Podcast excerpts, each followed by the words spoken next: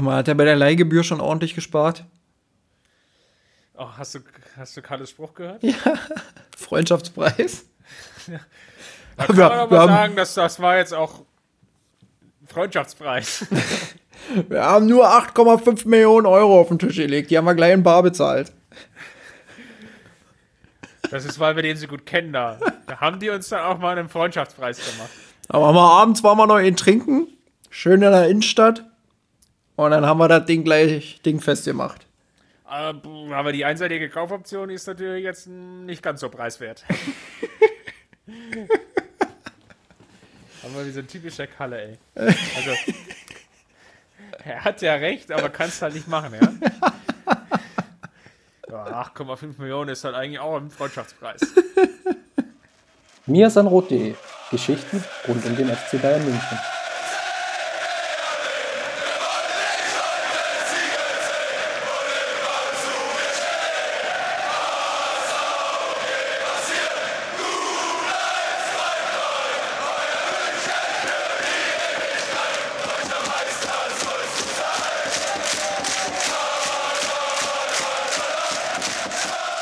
Servus, herzlich willkommen. Es ist wieder Zeit für den Mir sind Rot Podcast, Folge 104. In der letzten Woche haben wir uns ja zweimal gehört, da wir ein wundervolles Special hatten mit Jolle, die Bianca Rech vom FC Bayern Campus im Interview hatte, die sportliche Leiterin der Frauenabteilung. Da würde ich euch das nur wärmstens ans Herz legen, nochmal reinzuhören.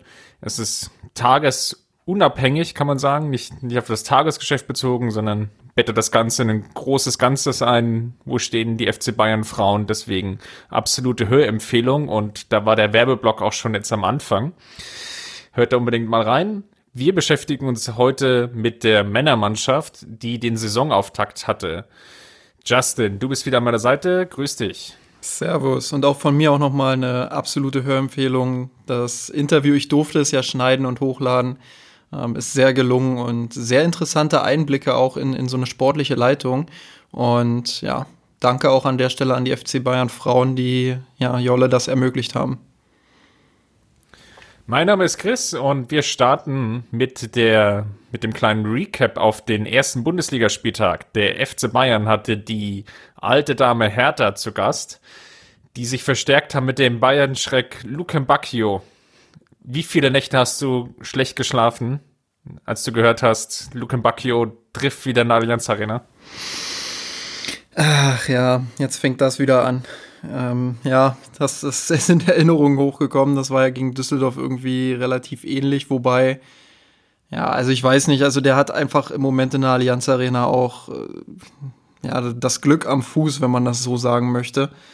Also war jetzt nicht so, dass das irgendwie ein herausragendes Tor von ihm war, sondern abgefälscht durch den Rücken von Ibišević. Ja, und dann zack, rein ins Glück für ihn, rein ins Pech für uns, weil man kann es nicht anders sagen. Also Bayern war ja bis zu diesem Zeitpunkt, waren sie ja drückend überlegen und hätten schon längst 2-3-0 führen müssen. Und ja, das ist halt dann die Krux an der Sache. Dann kriegst du zwei Gegentore, aber da gucken wir noch mal im Detail gleich drauf. Lass uns mal einsteigen mit der Aufstellung. Die München hatten ja am Montagabend den Cottbus, den DFB-Pokal bestritten, sind dort souverän weitergekommen und Freitag war jetzt schon der Auftakt, also kurze Woche, wenn man so will. Die Münchner im 4-3-3-System. Pavard ist in der Mannschaft geblieben im Vergleich zu Boateng. Das war sicherlich eine Frage, die man sich hätte stellen können. Dann die zwei Achter, das ist vielleicht jetzt die spannendste Position im Kader, ohne jetzt die ganzen Neuzugänge zu betrachten, weil dort tummeln sich eigentlich die meisten Alternativen und da gibt es ein paar Gedankenspiele, wie Nico Kovac hier aufstellen könnte. Er entschied sich für Thomas Müller und Tolisso. Sanchez, der meiner Meinung nach ein gutes Spiel gemacht hatte in Cottbus, blieb draußen. Ähm, ebenfalls nicht einsatzfähig, aber oder draußen ähm, blieb auch Goretzka, weil verletzt. Und Gnabry kam im Endeffekt in die Mannschaft, was etwas meiner Meinung nach überraschend war, weil er ja schon ein paar Probleme hatte in der Vorbereitung, sie letzten drei, vier Wochen, glaube ich, nicht so ganz voll trainieren konnte. Ähm, sei es drum, äh, Startelf ein, äh, stand fest, ja, und vorne drin sowieso dann Lewandowski. Wie sehr hat sich überrascht, dass Sanchez trotz des guten Auftakts in Cottbus nicht spielen durfte? Sehr, du hast es ja gerade mehrfach erwähnt. Nicht nur das Spiel in Cottbus, sondern auch die Vorbereitung, fand ich, war von seiner Seite aus sehr gut. Er brachte gute Ansätze ins Spiel, vor allem auch im Positionsspiel, hat sich immer wieder klug zwischen die Linien bewegt, ähm, hat da als Anspielfunktion fungiert und ja, viele Angriffe auch eingeleitet oder zumindest äh, sich so klug positioniert, dass er bei einem Ballverlust sofort ins Gegenpressing gehen kann. Äh, das sind so Dinge, die ich bei Goretzka und Tolisso in einigen Spielphasen vermisse. Dafür war es bei Sanchez halt so, dass wieder so typische Hänger im Spiel waren. Auch in Cottbus, ähm, da mal ein ungenauer Pass um einen halben Meter, da mal ein sinnloser Ballverlust. Also es war jetzt nicht so, dass es die Überhand hatte, wie man das in der Vergangenheit schon mal gesehen hat. Aber es sind so kleine Momente, so klitzekleine Momente, in denen er nicht voll da zu sein scheint. Und vielleicht hat das den Ausschlag gegeben, aber man muss auch sagen, dass äh, durch die Verletzung von Goretzka und äh, die Form, die Tolisso im Moment hat, beziehungsweise die er in der Vorbereitung präsentiert hat, äh, dass ich mir da schon erwartet hatte, dass Sanchez äh, ja zum, zum Bundesliga-Auftakt die Chance kriegt und sich dort zeigen kann. Ich glaube, das war wirklich die größte Überraschung. Ähm, nebenher noch so ein bisschen Boateng erwähnen, der halt auch eine sehr, sehr gute Vorbereitung gespielt hat. Pavard war zwar in Cottbus ziemlich gut, hat mir da einen sehr guten Eindruck hinterlassen und dementsprechend kann man das durchaus noch begründen.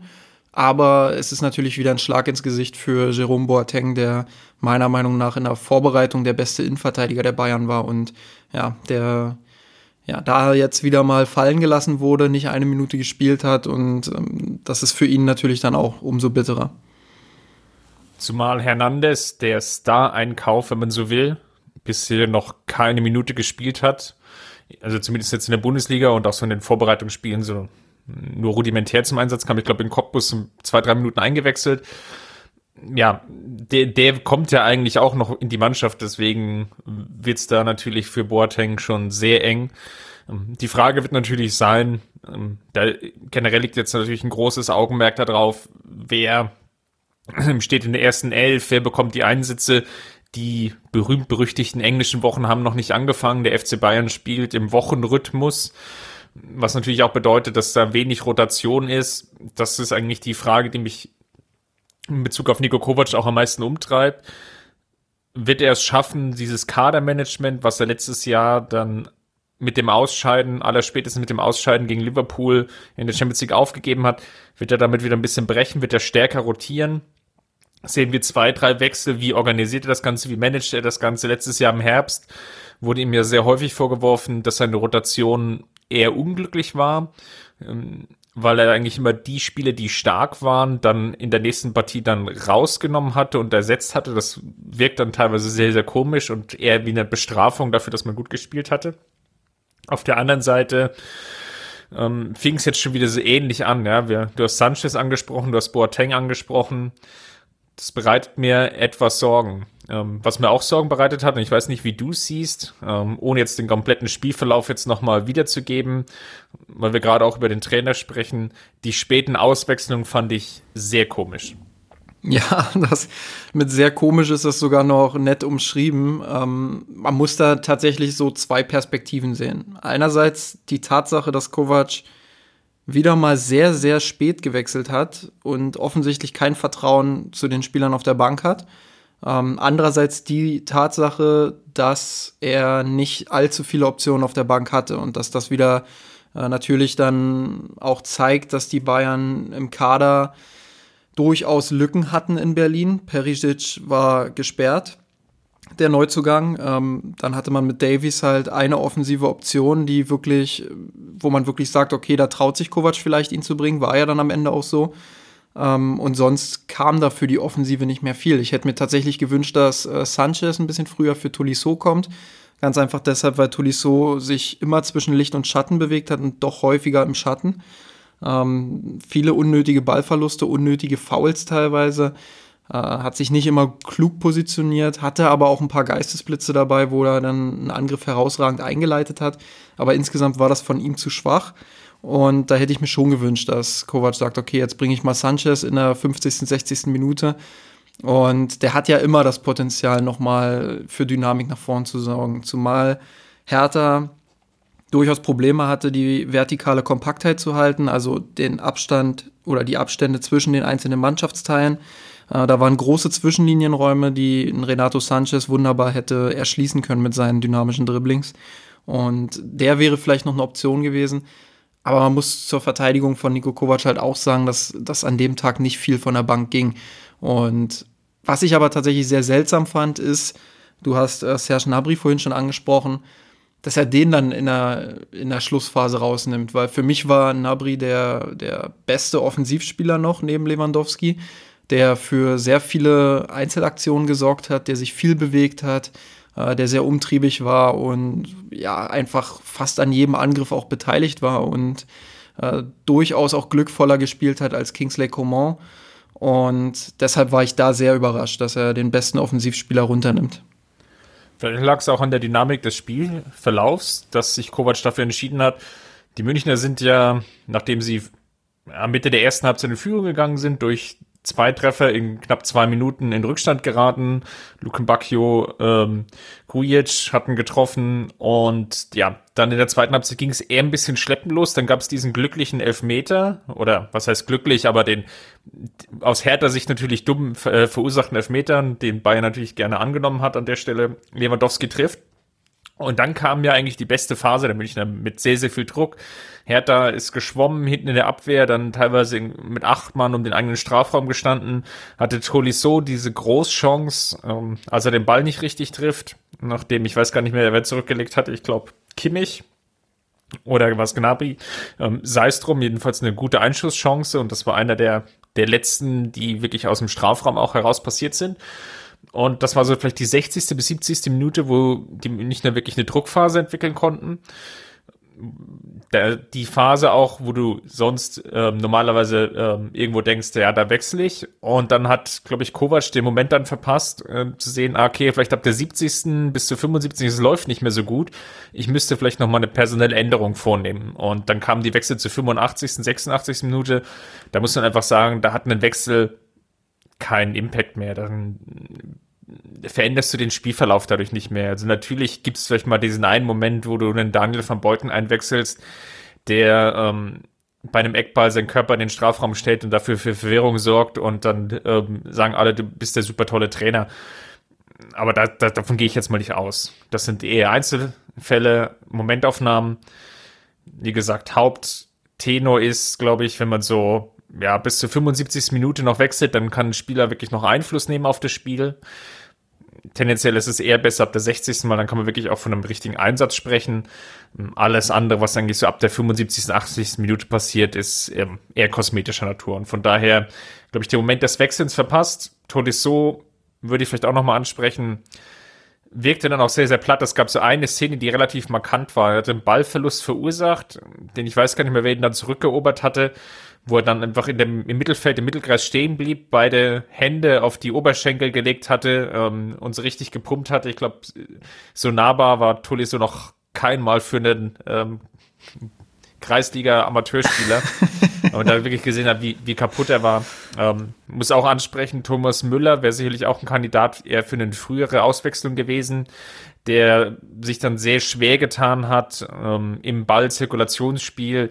Ähm, Hertha stand sehr, sehr tief, dann sind seine Läufe in den Raum auch nicht mehr ganz so gewinnbringend, ähm, weil Süle, Pavard standen jetzt schon zum Teil 30 Meter vom Tor, dann ist wenig Raum da. Dann braucht es vielleicht eher nochmal einen Spieler, der den Ball auch erhalten kann. Aber wenn ich da jetzt mal einhaken darf, ähm, ja da gehe ich ja nochmal darauf zurück, auf die Aussage, die ich gerade getroffen habe. Wen bringt man da, ist natürlich die Frage. Äh, du hast jetzt angesprochen, Tolisso und Müller als Achter natürlich mit nicht ihrer besten Leistung. Das ist dann fürs eigene Spiel natürlich kompliziert. Ähm, wir haben gesehen, Sanchez, okay, der könnte was bringen vielleicht, den früher einwechseln. Aber wen wechselt man dann noch ein, ist halt die Frage. Ich hätte, ich hätte Boateng eingewechselt ähm, für zum Beispiel Müller oder Tolisso hätte Kimmich dann ins Mittelfeld gezogen, Pavard dann als rechten Verteidiger gestellt, hätte den Charme gehabt, dass du mit Boateng natürlich noch einen versierteren, vielleicht Aufbauspieler hast. Ähm, hinten raus, der vielleicht auch einfach dann mal so einen überraschenden vertikalen Pass ins Zentrum spielt. Ähm, gleichzeitig mit Kimmich dann natürlich einen Spieler, der Thiago auch unterstützt und entlasten kann. Ähm, gleichzeitig noch Pavard auf der Außenbahn, der in der Vorbereitung dort eigentlich eher seine besseren Spiele gehabt hat und gar nicht so sehr überzeugend war in der Innenverteidigung. Wir hatten in den letzten Podcasts auch darüber gesprochen. Ja, sehr kreative Lösung. Sehe ich ähnlich, das kann man so machen. Ähm, wurde leider nicht so gemacht. Äh, vielleicht sollte, sollten wir da mal wieder eine Mail an die Sebener Straße schicken mit ein paar Hinweisen. Ähm, nein, mich würde interessieren, wie du, wie du das ganze Spiel aus taktischer Sicht bewertest, ob du Veränderungen siehst zur vergangenen Saison, ob du ähm, gute Dinge gesehen hast und wo du Bayern noch verbessert sehen willst. Ja, es, sind, es gibt natürlich gute und schlechte Zeiten.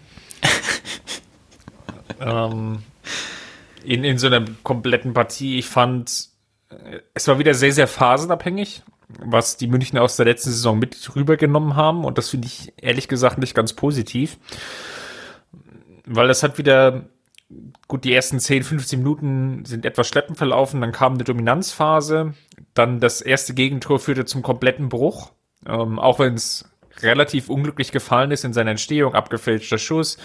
Ballverlust am gegnerischen 16er, ähm, in dem Konter dann verpasst, ähm, Luke Bacchio zu faulen oder beziehungsweise einen anderen Herr Hertaner, so dass es einen Freistoß gibt, vielleicht eine gelbe Karte und ähm, dann wäre das Ganze verpufft. Ähm, dann noch ein zweites dummes Gegentor, als Pavard ähm, mit Grujic, dem Torschützen, zusammenprallt, zusammenrasselt, ähm, dann nicht so richtig weiterläuft, weil er ein ähm, bisschen ähm, einen Brummschädel hat. Was ich übrigens sehr bedenklich finde, dass er dann auch noch weitergespielt hat, aber das steht auf einem anderen Blatt. Ähm, ja, und das sind dann wieder so diese typischen Momente gewesen, die ich aus der letzten Saison, ähm, die, die mit drüber geredet wurden, die ich vielleicht gar nicht so sehr im taktischen Bereich verorte, ähm, oder nur indirekt, weil das System von Nico Kovac, das hat er die letzte Saison gezeigt und das waren jetzt auch in dieser Saison wieder so ein bisschen ersichtlich. Es verzeiht keine individuellen Fehler individuellen Fehler führen sofort zum Gegentor. Man hat es beim Konter gesehen, ähm, man hat es beim 1 zu 2 gesehen. Pavard stößt unglücklich oder geht unglücklich in den Kopfball rein. Das ist passiert in der Partie vielleicht ein, zwei, drei Mal.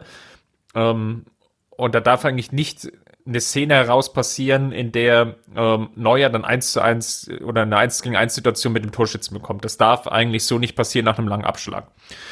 Und das ist, glaube ich, immer noch so dieser Hauptkritikpunkt, den ich sehe. Ähm, vielleicht noch einen zweiten hinterhergeschoben, ähm, auf die Offensive bezogen.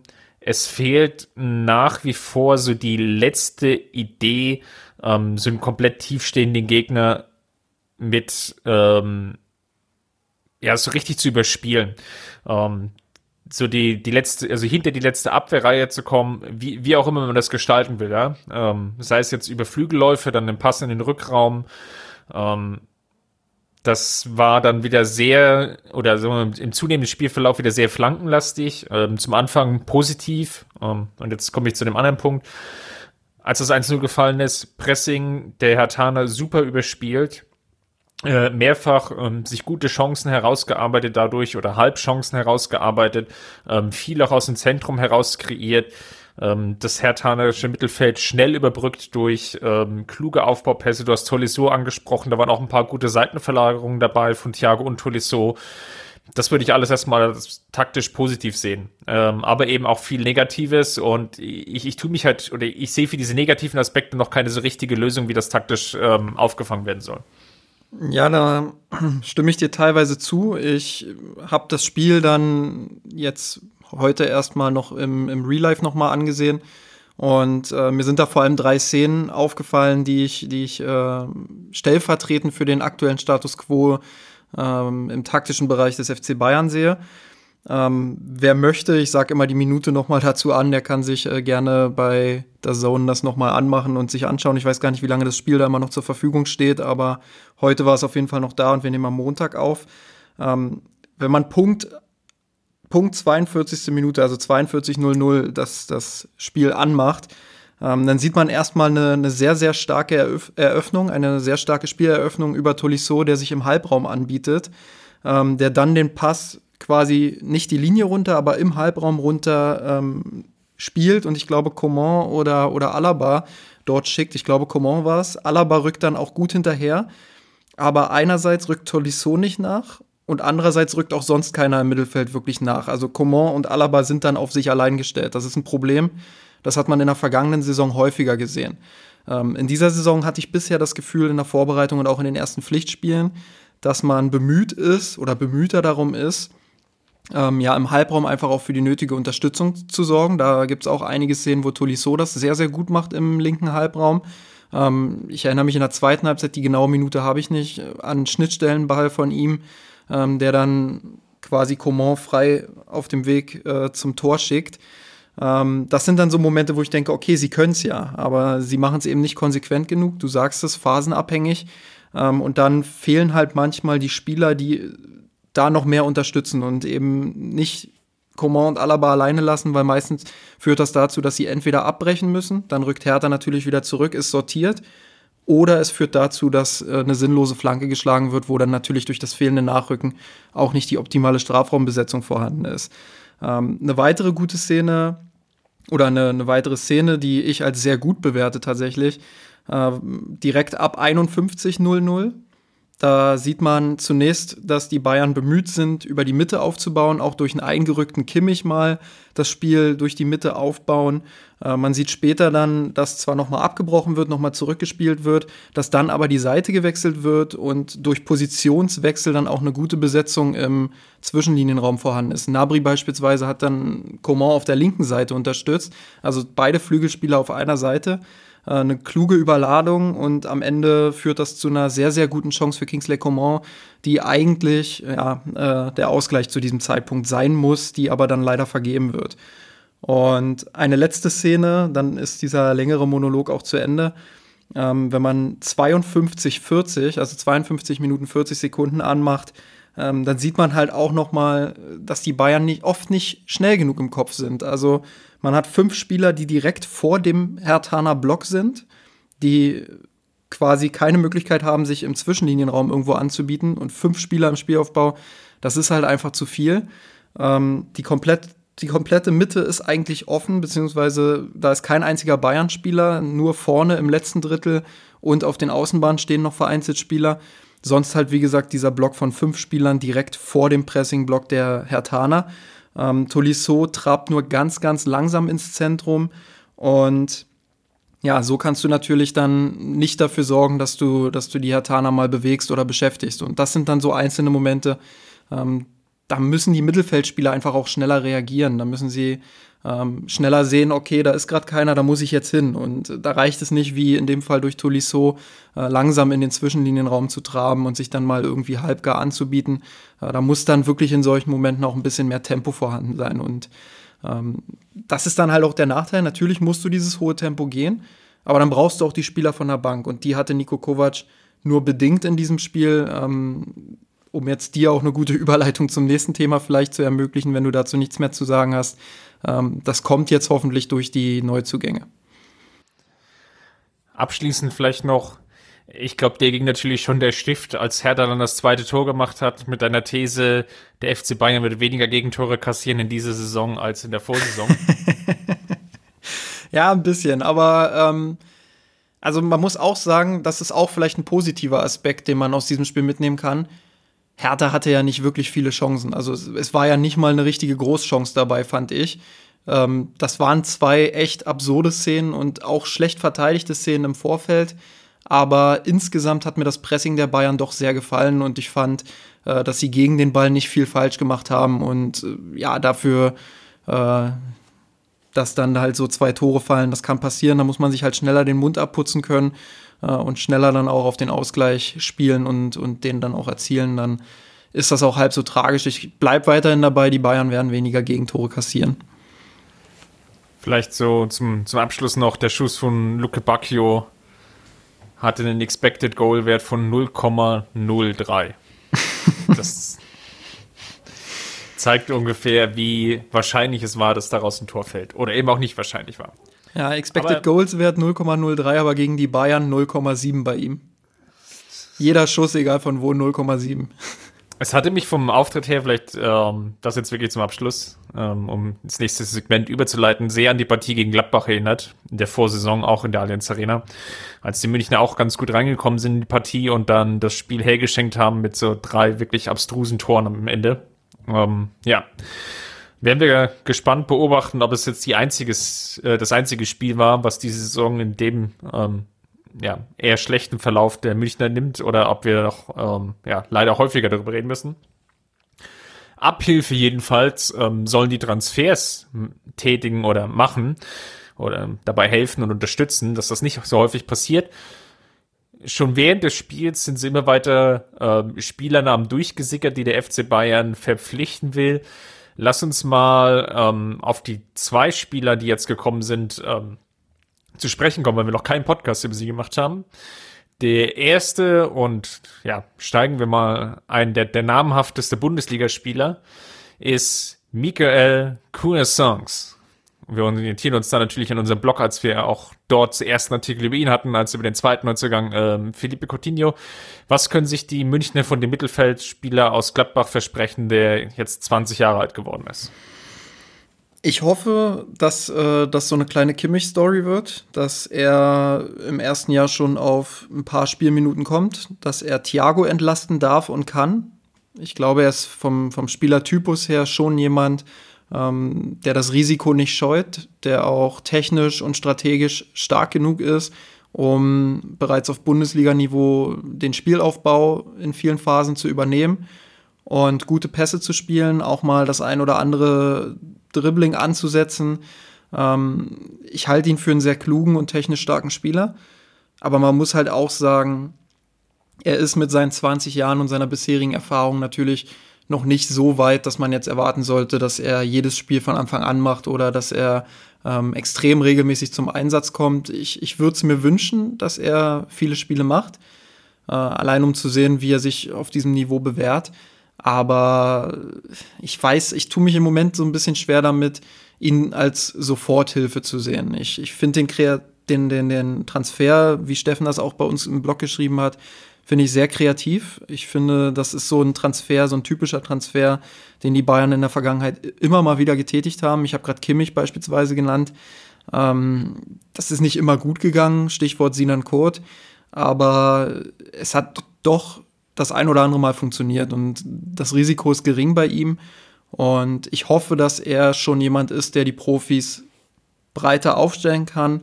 Das wird sich aber erst noch zeigen und das hängt auch sicherlich davon ab, wie weit er denn wirklich schon ist, weil darüber äh, können wir im Moment natürlich nur spekulieren. Ja, seine Karriere ist ja raketenartig gestartet, als er zu Gladbach gewechselt ist. Hm, kam dann aufgrund vieler Verletzungen im zentralen Mittelfeld sehr, sehr häufig zum Einsatz. Damals müsste dann 18, 19, 18 Jahre alt gewesen sein. Kam auf 24 Bundesliga-Partien in der Saison 17, 18. Ähm, viele zum Teil auch von Anfang an. Und war in der Rückrunde dann, ja, sowas wie erweiterter Stammspieler, kann man schon sagen.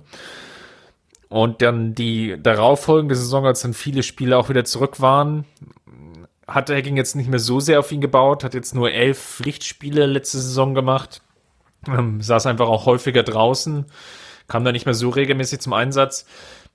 Er ist eben jetzt eine Alternative für, für das Mittelfeld. Ähm, da vielleicht eher so, das ist jetzt so die Frage, die sich halt mir stellt. Er ist mir jetzt bei Gladbach nicht aufgefallen als jemand, der total zweikampfstark ist und ähm, vielleicht eine in Anführungsstrichen defensivere Alternative wäre, sondern eher aufgefallen als jemand, der den Ball ganz gut verteilen kann, ordentlich verteilen kann, der mutig spielt, auch mal den Risikopass einstreut. Also da eher so in die Richtung Thiago geht. Ähm, auf der anderen Seite eben jetzt, wie schon angesprochen, nicht so als Zweikampfmonster aufgefallen ist. Also als alleinige Sechs in, in einem Spiel, weiß ich noch nicht, ob das funktionieren könnte. Ähm, in einem 4-2-3-1 vielleicht schon eher. Ähm, vielleicht auch als einer der Achter. Wobei man sich natürlich dann wieder fragen muss, ähm, wie passt das mit der bisherigen Transferstrategie zusammen? Und lass uns das vielleicht auch mal einordnen, wenn wir über Coutinho sprechen, weil sowohl Songs als auch Coutinho könnten im jetzigen 4-3-3-System eben die Achterposition begleiten. das waren vielleicht sogar die Positionen, die im Vorhinein oder ja, bevor die Transfers getätigt wurden, sind vielleicht auch schon die, die am meisten oder am stärksten besetzt war. Ähm, von daher sind die Transfers dahingehend sicherlich überraschend. Ich gebe dir natürlich recht, die größte Chance, die da ist, ist einfach, dass er so eine, so eine Feel-Good-Story wird wie Kimmich, ähm, der ja auch halb überraschend dann aus Leipzig, wo er viele Spiele gemacht hat, wo er einfach ein Zweitligaspieler war zur damaligen Zeit, ähm, dann von Stuttgart günstig erworben wurde und sich dann bei Bayern etabliert hat. Das kann ich mir natürlich vorstellen. Ja, das Gegenbeispiel hast du auch genannt. Muss natürlich gucken, wie er sich jetzt ähm, einfindet, auch in eine Phase, wo er vielleicht gar nicht so viel Spielzeit bekommen wird. Ähm, das ist das, was vielleicht so negativ hängen bleibt, was man so aus Gladbach hört, wenn, wenn man Eberl und Rose hört. Ähm, Queer Songs ist wohl vor der Saison an Eberl rangetreten, mit der Forderung, jetzt ähm, so eine Art Stammplatzgarantie zu bekommen. Ähm, also die eine andere Rolle einzunehmen innerhalb des Vereins, die man ihm verständlicherweise vielleicht nicht geben wollte oder konnte. Und ja, jetzt im Umkehrschluss dann der Wechsel nach München ähm, wirkt dann nicht ganz so als, ja, oder es ist sehr von Selbstvertrauen geprägt. Formulieren wir es mal positiv. Ich finde den Aspekt ganz spannend, den du genannt hast, dass wir zumindest scheinbar, und ich sage hier bewusst scheinbar, auf der Achterposition sehr breit besetzt sind. Aber ich würde da einwenden, wir haben mit Goretzka, mit Tolisso und mit Sanchez sehen wir jetzt jede Woche doch sehr, sehr ähnliche Spieler.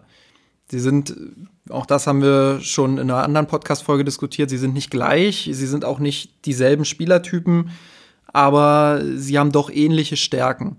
Und sie alle haben im Moment Probleme, sich an der Spielgestaltung zu beteiligen. Wobei Sanchez da noch ein bisschen positiver aufgefallen ist, aber auch er ähm, vielleicht auch aufgrund des mangelnden Vertrauens des Trainers oder aufgrund anderer Probleme ähm, nicht konstant die Lösung sein konnte dafür. Jetzt kommen mit Cuisance zumindest jemand, der auf dem Papier so ein Spieler sein kann, der Mut zur Vertikalität mitbringt, der gutes Passspiel mitbringt, ähm, der spielgestalterische Fähigkeiten mitnimmt, die sicherlich auch auf der Achterposition einbringen könnte. Ähm, du hast die Zweikampf- oder die fehlende, noch fehlende Zweikampfstärke so ein bisschen angesprochen. Ähm, ich glaube, um dauerhaft auf der Sechserposition zu spielen, bräuchte er noch ein bisschen mehr Körperlichkeit, aber ich glaube, da kann er auch viel von Thiago lernen, der ja auch ein sehr unterschätzter Zweikämpfer ist.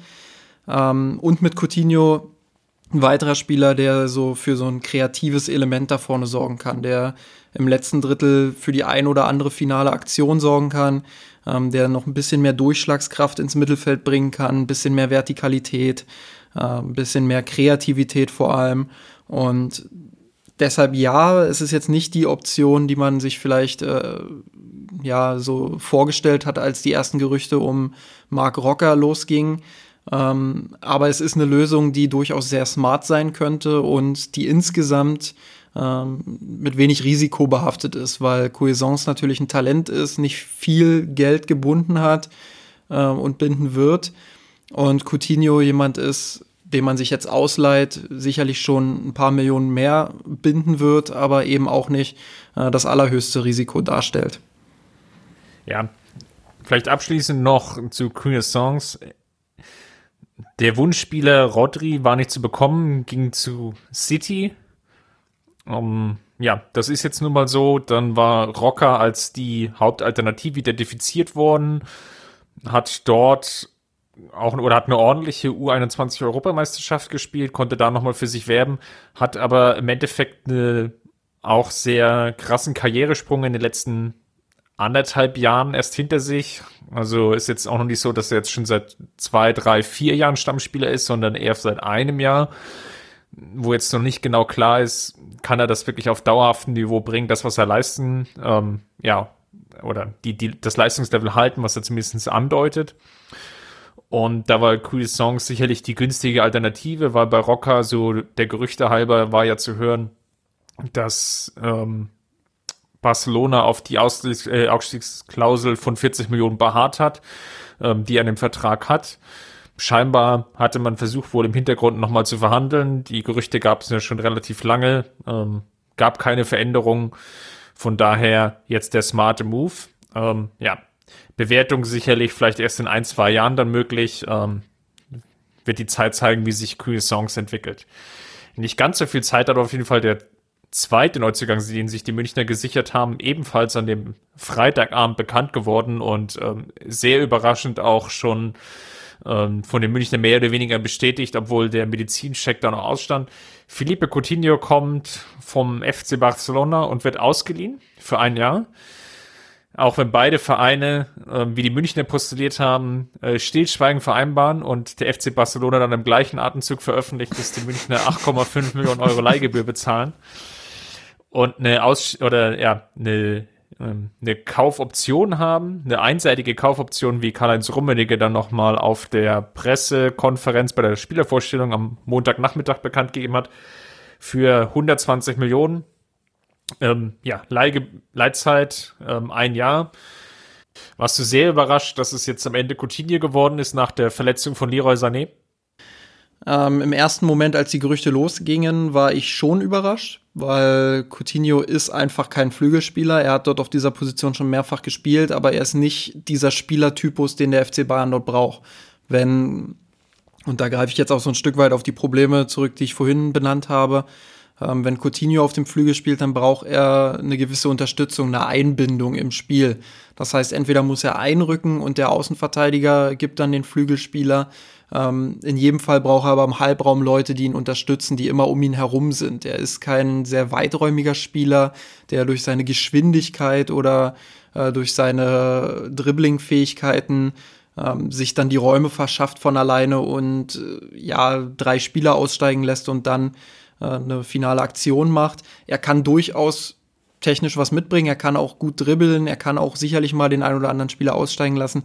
Ähm, hat aber einfach nicht die Endgeschwindigkeit, um als Flügelspieler so zu glänzen, wie es früher Ribery und Rom getan haben oder wie es auch Sané hätte tun können. Ähm, ja, deshalb ist er schon ein anderer Spieler dort. Je mehr ich aber über diese Personalien nachgedacht habe, ähm, umso zufriedener bin ich dann tatsächlich auch mit dieser Lösung. Einerseits, ich habe es vorhin gesagt, äh, als Laie bietet er jetzt kein großes Risiko. Das heißt, selbst wenn er nicht einschlägt, ähm, können die Bayern ganz in Ruhe sagen, okay, das war nix. Dann nächstes Jahr gibt es ja noch mal andere Optionen, da sprechen wir vielleicht später auch noch mal drüber. Ähm, ja, und im Zentrum, das habe ich ja auch schon gesagt, fehlt es einfach so ein bisschen an Kreativität, an dieser finalen Aktion, an diesem, an diesem Quäntchen technischer und strategischer Fähigkeit und ich glaube, das kann er durchaus mitbringen.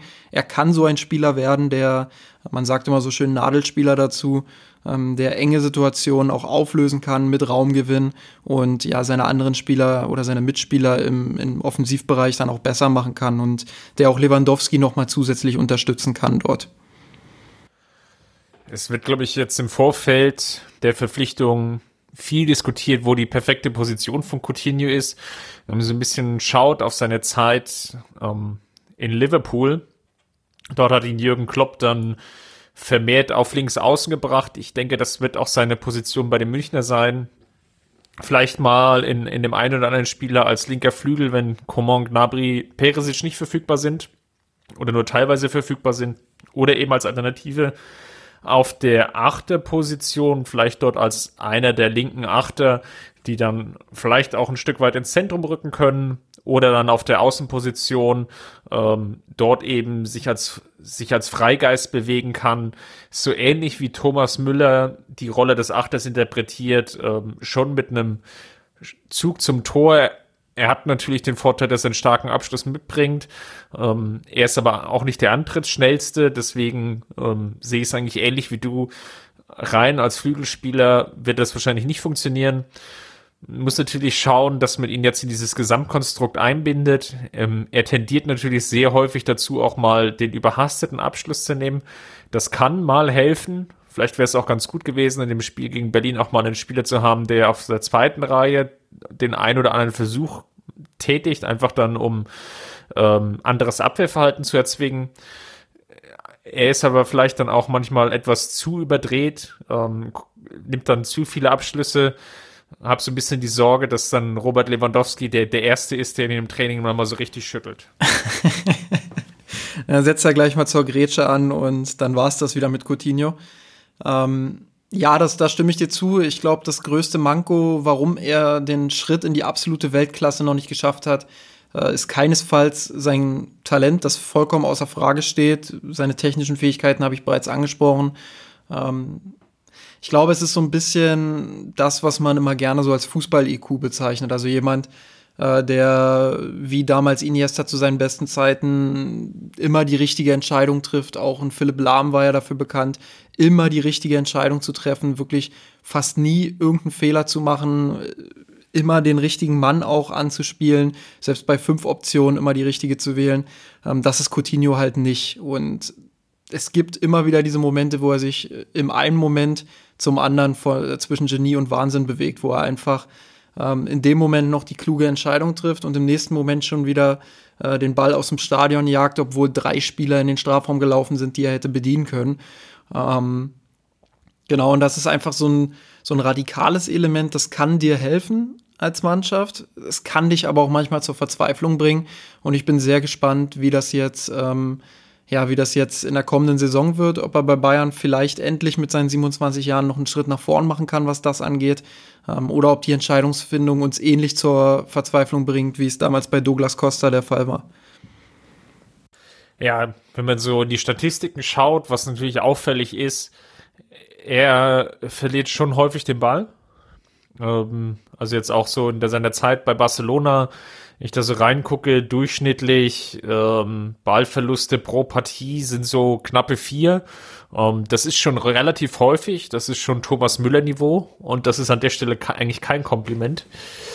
ähm, auf der anderen Seite sehe ich natürlich auch relativ viele Keypässe. Ähm, die Anzahl der Tore, die er erzielt, ähm, stehen dem natürlich auch positiv gegenüber er kann schon ein Spieler sein, der in der Saison 15 Tore schießt und vielleicht 10 auflegt in der Bundesliga.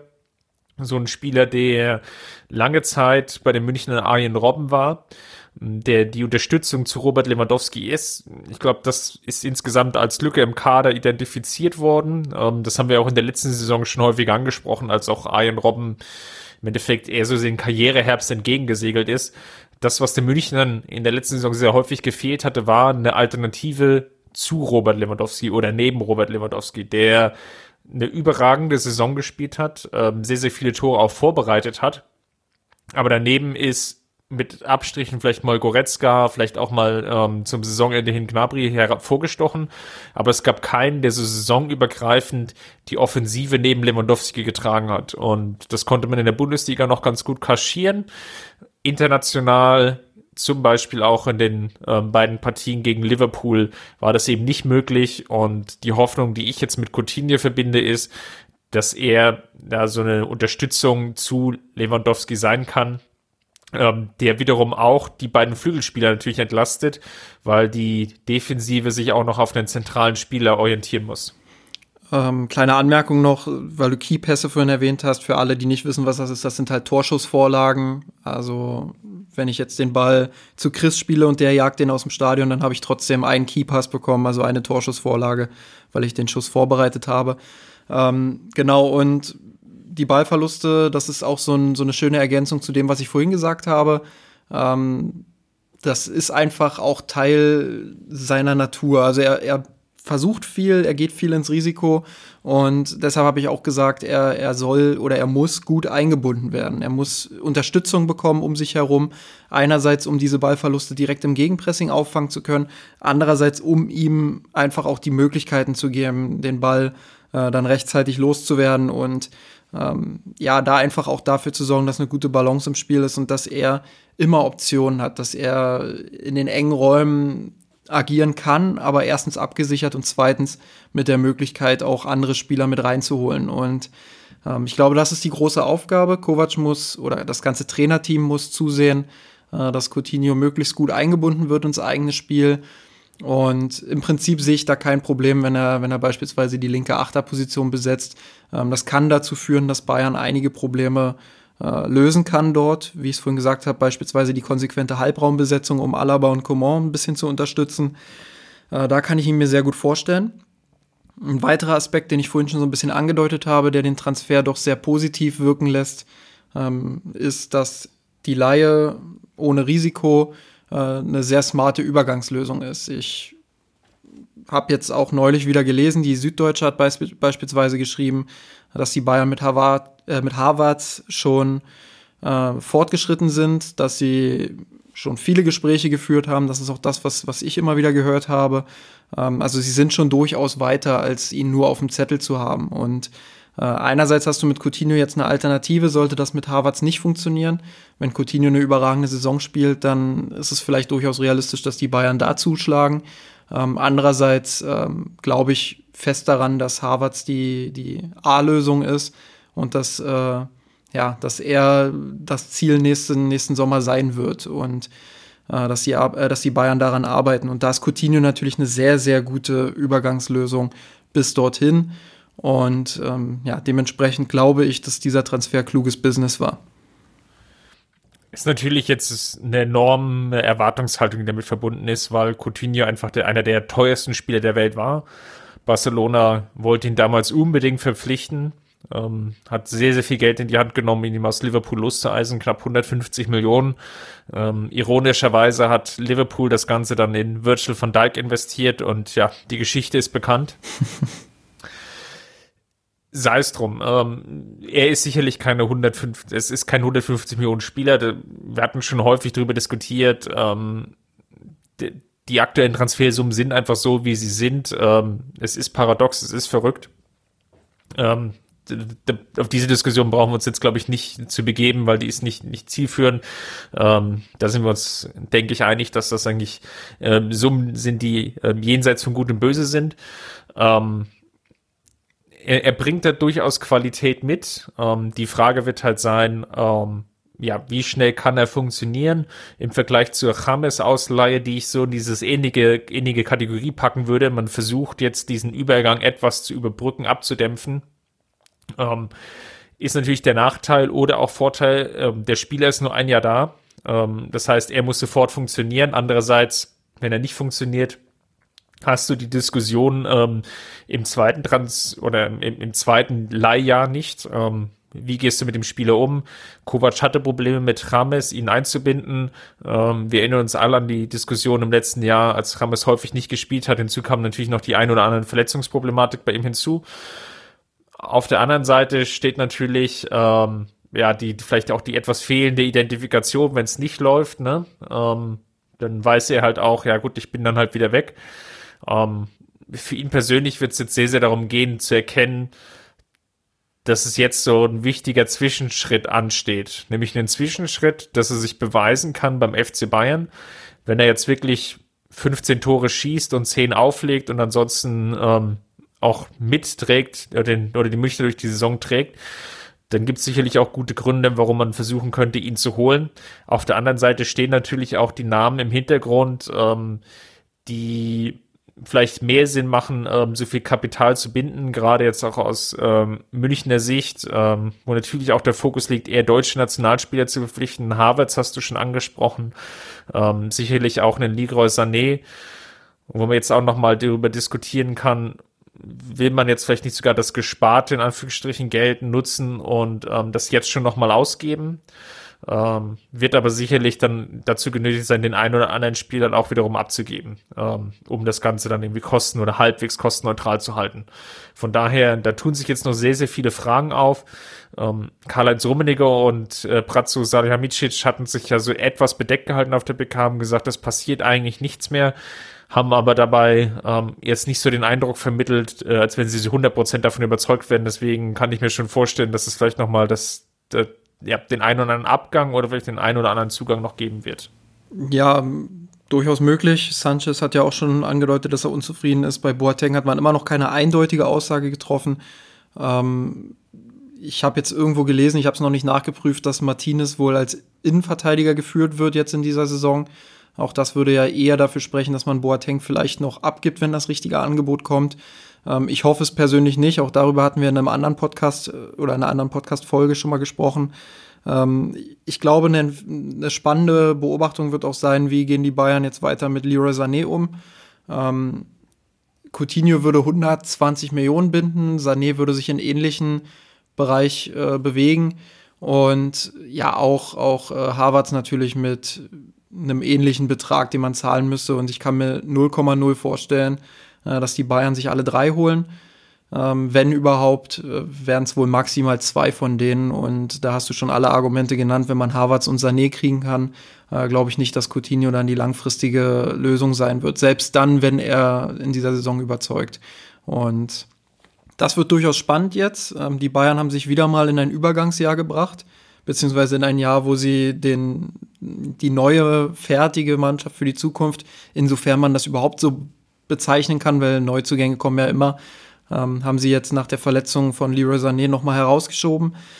Und da darf man gespannt sein, was im Winter vielleicht schon passiert und was nächstes Jahr dann im Sommer passieren wird. Ich glaube, dass man, auch wenn man wieder reagieren musste, weil man sich selbst in diese Situation gebracht hat und äh, weil das eben mit Leroy Sané passiert ist, was sich keiner gewünscht hatte, ähm, dass sie sich da halt zumindest gut oder dass sie zumindest gut reagiert haben jetzt ähm, und dass die Lösungen, die jetzt präsentiert wurden, durchaus auch Lösungen sein können, die für diese Saison Sinn ergeben.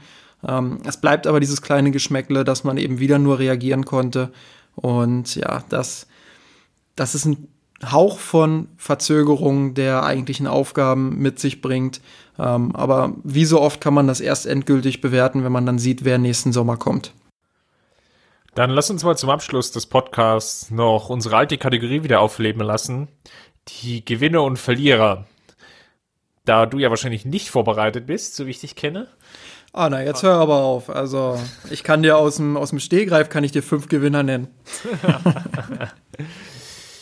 Mach ich's mir einfach und nehme als Gewinner Robert Lewandowski mit seinem Doppelpack gut reingekommen in die neue Saison, wirkt fit, äh, wirkt spritzig, hat an seinem alten Torriecher nichts verloren, ähm, sehr hart gearbeitet für beide Treffer. Bemerkenswert fand ich vor dem 1 zu 0, wie er den Ball im Mittelfeld pressingresistent behauptet, den Zweikampf dort nicht verliert, dann einen Querpass von seiner Seite aus nach links spielt, aber beziehungsweise äh, von der Führungskamera aus dann auf die rechte Seite äh, wovon er dann oder wodurch dann das Tor eingeleitet wird. Ähm, das war jedenfalls bemerkenswert und zumindest ein Spieler der Münchner hat schon wieder seine Frühform erreicht.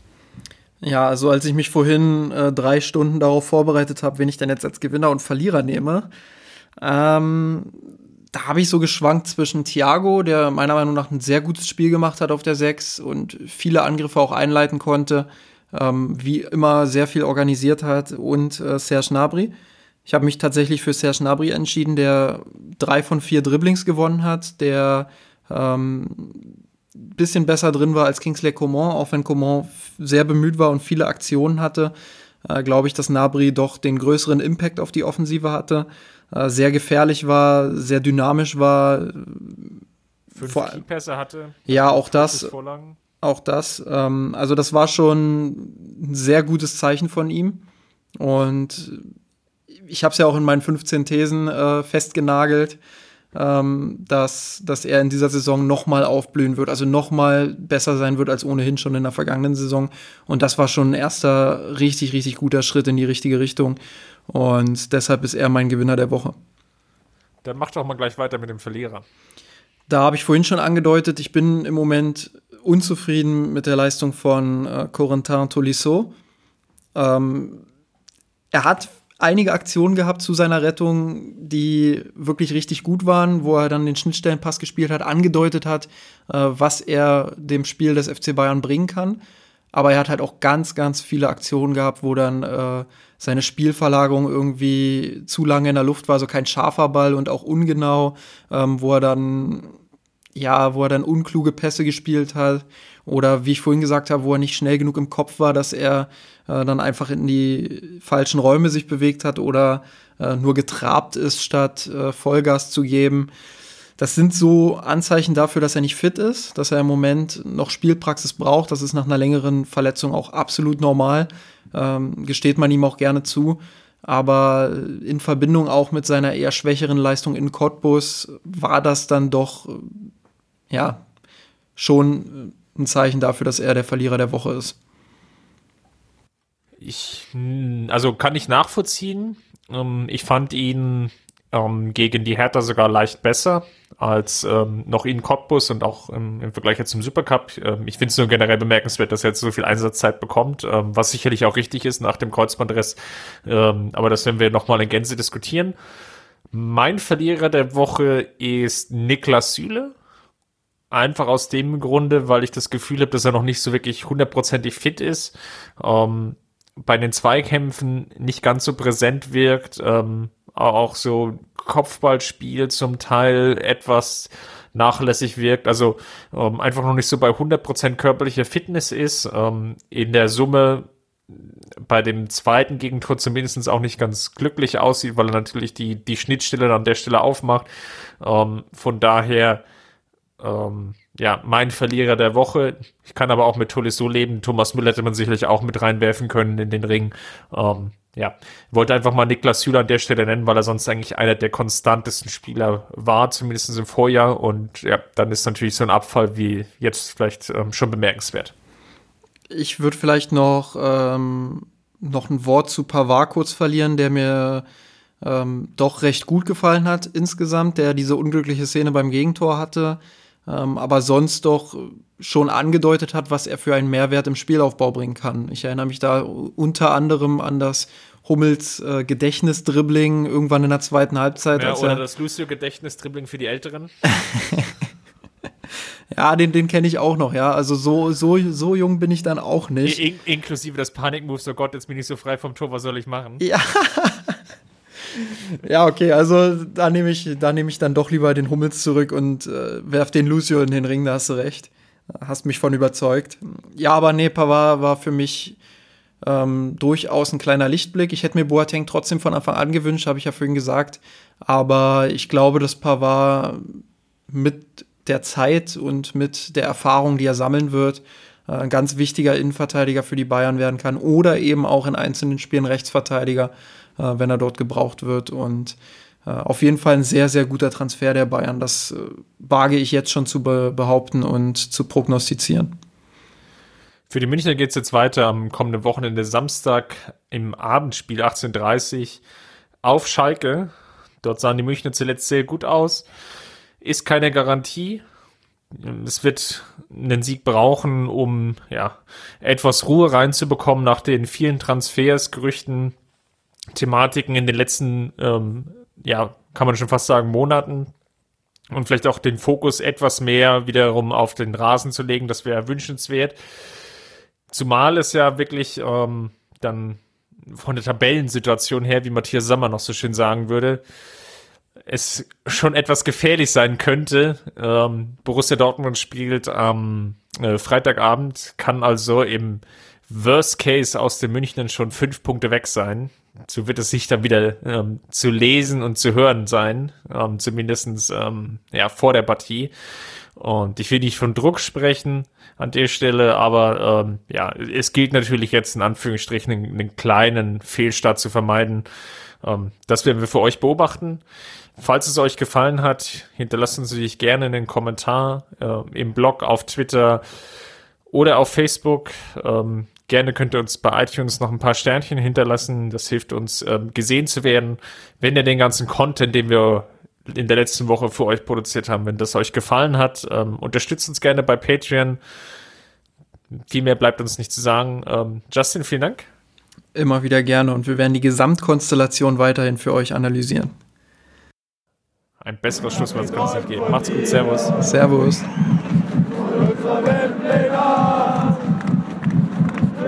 Kampf gewonnen, den Thron erklommen, der Haien hat's gemacht. Hab geträumt von dir, von unserer Weltpläne. Wir haben den Kampf gewonnen, den Thron erklommen, der Haien hat's gemacht hab geträumt von dir, von unserer Weltpläne. Wir haben den Kampf gewonnen, den Thron erklommen, der